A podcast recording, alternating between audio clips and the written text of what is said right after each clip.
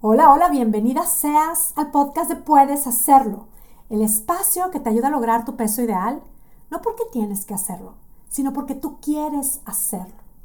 Mi nombre es Mónica Sosa, yo soy tu coach y este es el episodio número 185 titulado Un poderoso hábito. A ti que estás en este camino de lograr tu peso ideal, a ti que estás buscando hacer vida, ese estilo de vida tan deseado, a ti te quiero invitar a escuchar la siguiente reflexión que voy a compartir en este episodio, que es definitivamente es uno de los episodios por los que más he recibido comentarios de que ha sido de gran impacto y de que ha sido de gran inspiración. Y te cuento que además es también un episodio que en estos días personalmente me sentí llamada a volver a escuchar, a tenerlo fresco y presente. Este episodio es en el que hablo del hábito de estar presente. Tal cual, quise traerlo al presente y compartirlo hoy contigo. Te invito a que si ya lo escuchaste, al igual que yo, vuelvas a conectar con la propuesta de tener presente este poderoso hábito de estar presente. Y por supuesto, si no lo has escuchado, te invito a que lo disfrutes. Y si al escuchar mi propuesta te sientes llamada a traer a tu presente la experiencia de aprender a escuchar a tu cuerpo, de comprobar que tú sí puedes dejar el azúcar o ese algo que sabes que te hace bien dejar, lograr tu peso ideal de manera definitiva y muy consciente, asegúrate de estar inscrita en mi lista de correos. Accesa a monicasosa.com diagonal escríbeme. Y bien, aquí el audio en donde te invito a que con un corazón abierto recibas esta propuesta de hacer tuyo este poderoso hábito, el hábito de estar presente. Y el tema de hoy, el concepto sobre el cual te invito a reflexionar hoy, es uno de esos conceptos que aplica para todo, el hábito de estar presente. Podemos aplicarlo muy específicamente en el tema de la comida, ahorita vamos a hablar de ejemplos concretos, y también vamos a reflexionar en cómo es que al hacerlo podemos ver frutos en muchas otras áreas de nuestra vida. Y es que ya lo sabemos, el cómo comemos se refleja en todo lo que hacemos. Solo que antes de continuar, quiero hacer un paréntesis, porque el presente es un concepto que se usa con muchos enfoques. Quedémonos hoy con la referencia de que el presente es el aquí y el ahora. Y también vamos a considerar en esta reflexión que un sinónimo de presente es regalo. Ya con esta aclaración hecha, continuemos. Hablaba del estar presente en el comer. Esto es algo que tiene todo que ver con el tema de la alimentación consciente, con el comer con propósito, el estar presente mientras comemos, estar presente con nuestras decisiones al comer. Y pasa que cuando trabajamos en esto, vivimos este proceso de transformar nuestra relación con la comida, inevitablemente el proceso lo llevamos a otras áreas de nuestra vida. Y hoy quiero compartir un poco de cómo es que esto está aplicando hoy mismo para mí. Que sí que te puedo decir que desde hace tiempo he estado trabajando muy conscientemente el estar presente en mi comer, en mi relación con la comida, en lo que pienso de mí, en lo que decido pensar de mi cuerpo y puedo reconocer que ya no estoy en donde estaba antes y que sigo descubriendo áreas en mi vida en donde puedo seguir aprendiendo y beneficiarme del hábito de estar presente. El no estar presente al comer, personalmente y por mi historia, lo puedo describir como comer y no disfrutar, como comer a prisa, comer con culpa, comer escondidas, comer y al mismo tiempo estar pensando que no es la mejor decisión esto que estoy comiendo, estar constantemente llenándome de pensamientos como, uff, porque pedí esto y no esto otro, ¿por qué me dejé llevar por lo que todos piden y no pedí mejor un platillo que sí me cae bien? O todo lo contrario, ¿por qué yo pedí esta ensalada tan aburrida y todos en cambio están comiendo esa hamburguesa tan deliciosa? estar saboreándome el platillo de al lado y pensar, bueno, algún día voy a volver y entonces sí lo voy a disfrutar. En el tema de mi relación con mi cuerpo igual. ¿Por qué antes sí podía bajar de peso y ahora no? Uy, qué horror, se están pasando los años, no quiero pensar cómo me voy a poner. O el, claro, me voy a vestir como a mí me gusta, pero hasta que pueda bajar de peso. Creo que en estos simples ejemplos se puede notar una costumbre de queja en mis comentarios, de no disfrutar el presente, de sufrimiento por el futuro sin disfrutar ni acoger mi realidad. Y sí, alrededor de esto he estado trabajando, puedo decir que tengo muchas victorias y también sigo descubriendo mucho más. Y esto es de lo que quiero compartir. Por supuesto, esperando que si a ti te hace sentido, que si te llegas a identificar, pues puedes beneficiarte y seguir avanzando en tu camino que es único y es espectacular como lo eres tú. Te cuento que mi coach hace algunas semanas me recomendó leer el libro de Joe Dispensa que se llama Breaking the Habit of Being You. En español se llama Deja de ser tú. Total, me lo bajé en audiolibro y en mis vacaciones me súper enganché con el libro. He estado tomando notas, reflexionando, haciendo algunos de los ejercicios que propone y en cierto punto me sentí un poco atorada. Y fue precisamente cuando el autor propone nombrar específicamente el hábito que quieres cambiar. O sea, estaba atorada porque no podía citar solo un hábito para cambiar y tampoco podía nombrar específicamente el sentimiento que está detrás de este hábito. Me pasaba que se me venían a la mente muchos hábitos y muchos sentimientos a la mente. No podía decidir cuál era el más importante, el más trascendente o el necesario para trabajar en este momento, sí que me di cuenta de que el tema de mi alimentación es algo con lo que hoy estoy en paz. Sin embargo, hay hábitos que también quisiera que se me dieran así como muy naturalitos, como el de dormirme temprano, cuidar mi descanso, desconectarme realmente de mi teléfono, el manejo de mi tiempo, el realmente no preocuparme por lo que digan de mí. No, bueno, mi lista es mucho más larga y no es que espero ser perfecta, pero si me lo preguntan, o sea, si se ve la oportunidad, pues claro que hay mucho que quisiera cambiar. Total que entre autoexigencia, inseguridad, control, frustración, como que no definía el sentimiento negativo, por llamarlo así, que estaba detrás de mis hábitos que quiero cambiar. Entonces decidí como darme un tiempo para reflexionar en esto. Y lo cierto es que la reflexión pues siempre nos pone como más, más alertas, más abiertas, a la vez como más sensibles y más observadoras, ¿no? Y, y bueno, pues últimamente he tenido la dicha de estar viajando más de lo normal. Después de mis vacaciones familiares, tuve la oportunidad de hacer con mi marido un viaje a Monterrey, fin de semana. Fue un viaje precioso, muy cortito, lleno de encuentros y momentos muy especiales. Bueno, el caso es que ya venía de regreso a Boston, iba en el avión de Monterrey y me pude dar cuenta de que traía un sentimiento que suelo experimentar cada vez que regreso de Monterrey.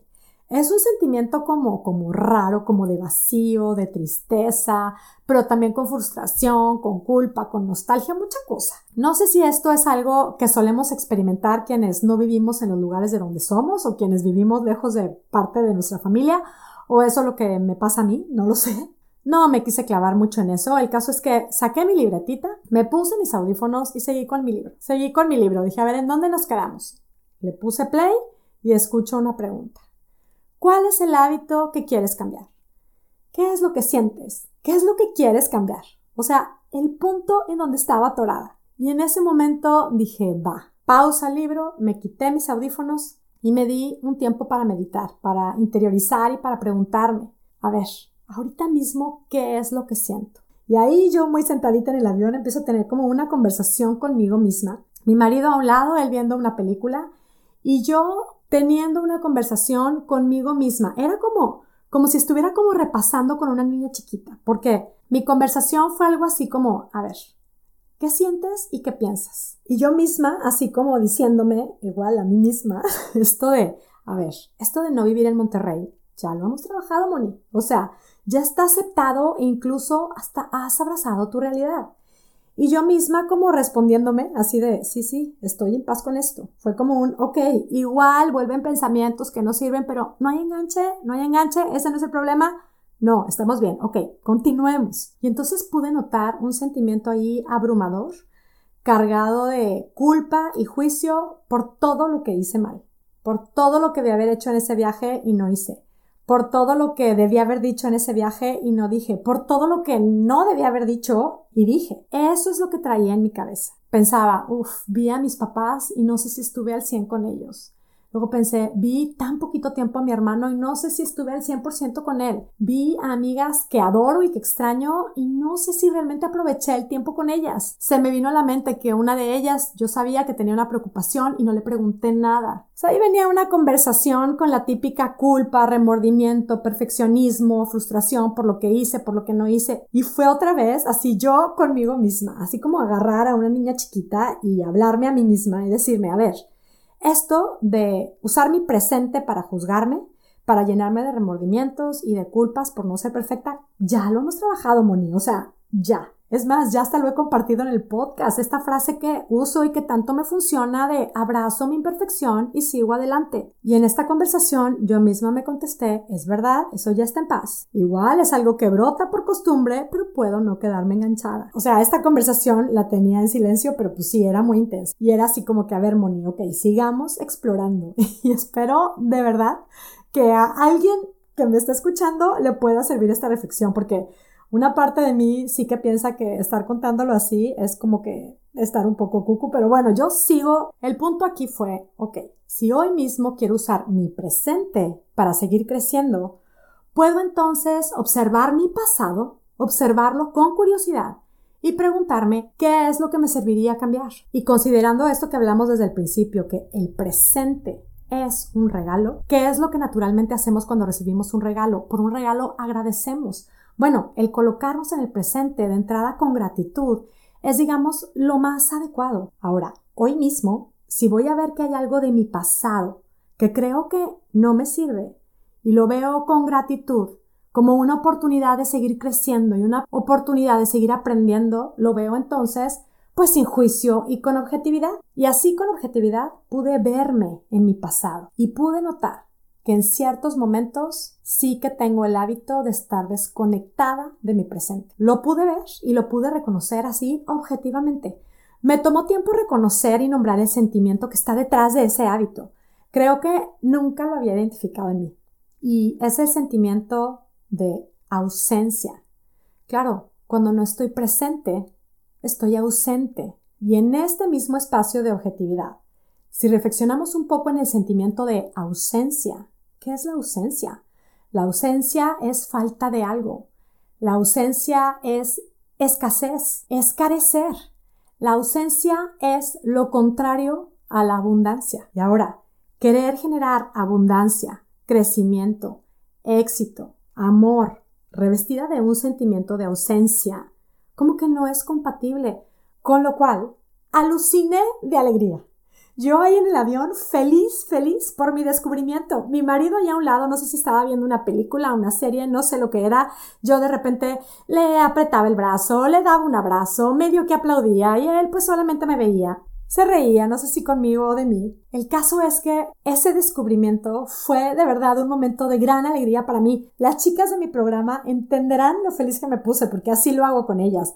Celebro con ellas, las felicito cuando detectan sus obstáculos porque es el famoso awareness. Realmente es el primer gran paso para el crecimiento. El caso es que, bueno, pude detectar un obstáculo en mi camino, pude nombrar el hábito que quiero trabajar y lograr que es el hábito de estar presente. Y claro que este hábito de estar presente lo podemos trabajar en áreas muy específicas y concretas. Y bueno, para trabajarlo, ¿cuál es el hábito que tengo y que no me sirve? El hábito de estar ausente en ciertos momentos. ¿Cuál es el sentimiento que está detrás de ese hábito? El sentimiento de ausencia. Me hizo todo el sentido. En la comida, pensar que debería estar comiendo algo diferente es estar ausente.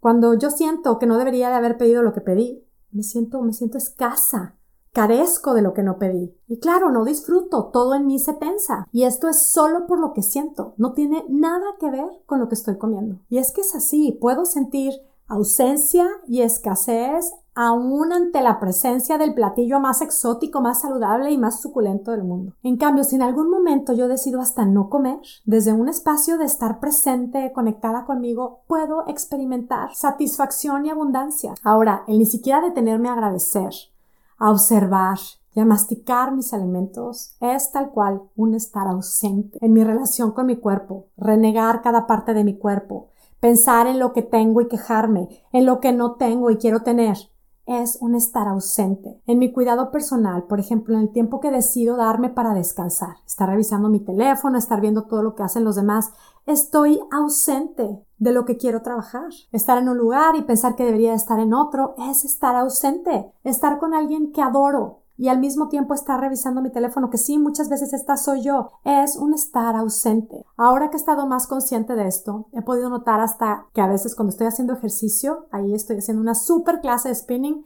y de repente se me viene en la mente un, uy, nada como mi clase de hot yoga cuando vivía en Nueva York. Es tal cual el hábito de estar ausente. Y sí, yo creo que el estar ausente trae frustración, juicio, desconfianza y muchos otros sentimientos que no nos sirven.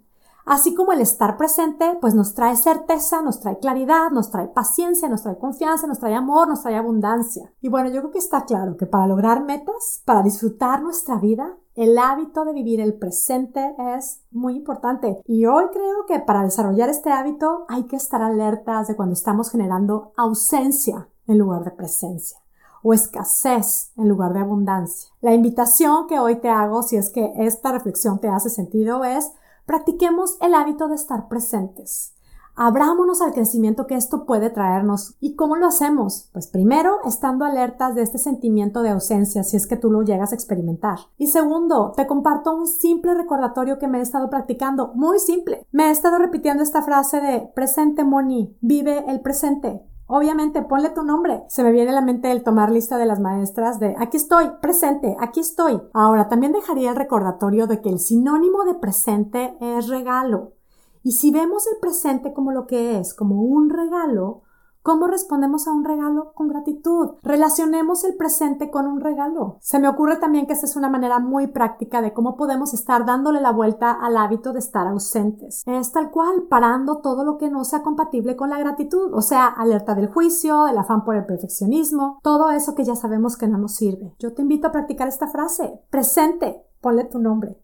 Vive el presente. Así he estado yo y bueno, te puedo decir que lo he estado disfrutando. Presente, Moni, vive el presente. Y sí, la verdad es que se viene entonces la gratitud por lo vivido, por el aprendizaje, por el presente y viene entonces el crecimiento, la abundancia y veremos a ver qué más viene. Y mira, ya lo sabes, esto como todo lo que compartimos en Puedes Hacerlo es solo una invitación a que si esto te hace sentido, pruebes y compruebes cómo es que cambiando nuestra manera de pensar, puede cambiar espectacularmente nuestra manera de vivir. Y chicas, ¿se puedes hacerlo espectacular? Por supuesto que estaremos reflexionando en este tema, estaremos explorando con mucha curiosidad estos sentimientos de ausencia, de escasez, también el de estar presente, el sentimiento de la abundancia, todo esto, como siempre, lo estudiaremos y claro, lo llevaremos al siguiente nivel hasta hacerlo vida. Ahora, si tú que me estás escuchando has estado considerando participar en nuestro programa de coaching, en donde sí que puedes lograr tu peso ideal definitivamente, yo te espero con los brazos abiertos. Puedes aplicar en monicasosa.com diagonal, puedes hacerlo. Insisto, te espero con muchísimo cariño y con muchas ganas de seguir compartiendo lo que funciona, lo que nos permite seguir creando, viviendo y disfrutando la versión más espectacular de nosotras mismas. Y bueno, pues me despido ya como siempre muy agradecida contigo que me escuchas. Recibe a la distancia mi cariño y mis deseos de salud y bienestar para ti y tu familia y sobre todo mis deseos de que tú tengas un día, una semana y una vida espectacular. Hasta la próxima. Y antes de irme, quiero también invitarte a que si tú quieres aprender a soltar esos kilos extras en paz y disfrutando, te invito a accesar a mi video curso de cuatro clases el videocurso es gratis y puedes empezarlo desde ya mismo accesando a monicasosa.com diagonal videocurso.